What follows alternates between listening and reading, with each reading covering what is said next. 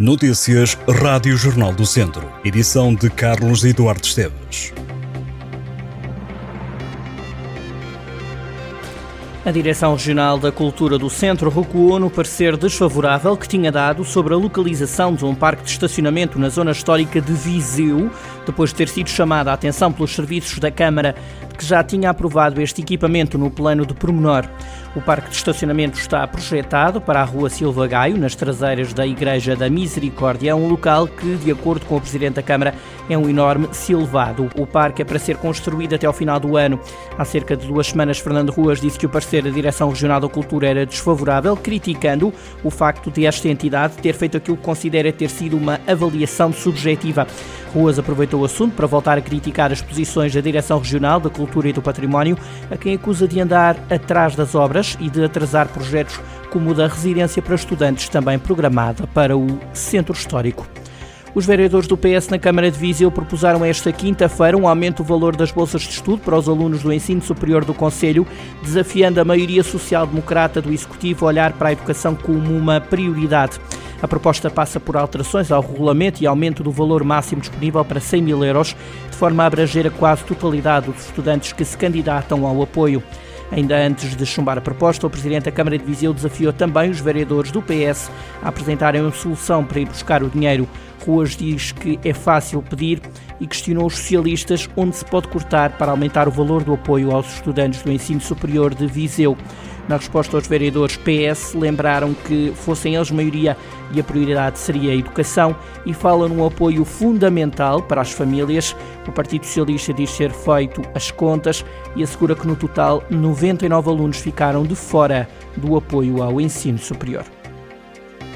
Os profissionais da GNR que prestam serviços nos aeródromos que recebem a carreira aérea entre Bragança e Portimão exigem o pagamento das horas em questão de serviço nestas infraestruturas, lembrando que não estão a prestar trabalho voluntário. De acordo com a Associação dos Profissionais da Guarda, os pagamentos estão com atrasos de ano e meio, uma situação que vai levar a que estes profissionais se concentrem no aeródromo de Viseu no próximo sábado, 1 de abril, numa ação de protesto. A carreira aérea entre Bragança e Portimão passa ainda pelos aeródromos de Vila Real e Viseu.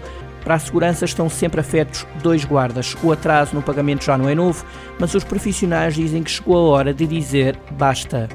Está a decorrer em Viseu a edição número 3 do Seminário Internacional Life Landscape Fire.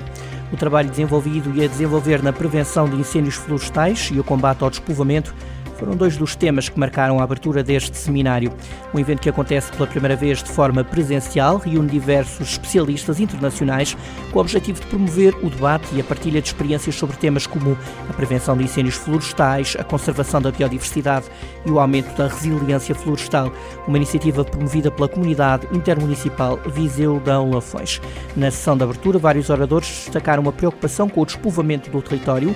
O vice-presidente da Câmara de Viseu, João Paulo Gouveia, abriu a sessão, destacando a urgência de políticas que não promovam o abandono do território.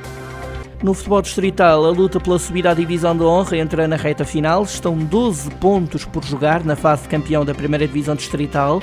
Sobem os dois primeiros clubes e a margem de erro nesta altura é praticamente nula. Na primeira de quatro jornadas derradeiras, o líder Valdaçores recebe a Sampedrense, atual terceira classificada. O Jornal do Centro ouviu os treinadores dos dois clubes. O Valdaçores chegou à liderança na semana passada.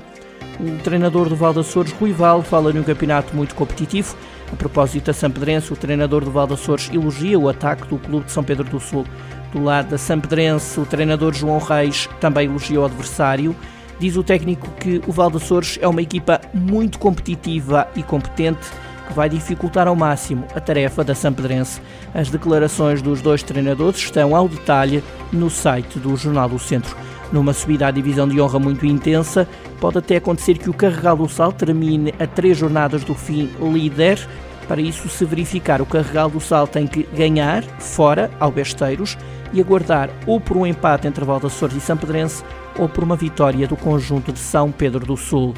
A olhar para estes cenários está também o Oliveira do Douro, que pode aproximar-se dos três primeiros classificados, caso ganhe ao Campia. Ações de sensibilização, edifícios iluminados, montras decoradas e muitas outras iniciativas acontecem em Mangualde já em abril para assinalar o mês da prevenção dos maus tratos na infância.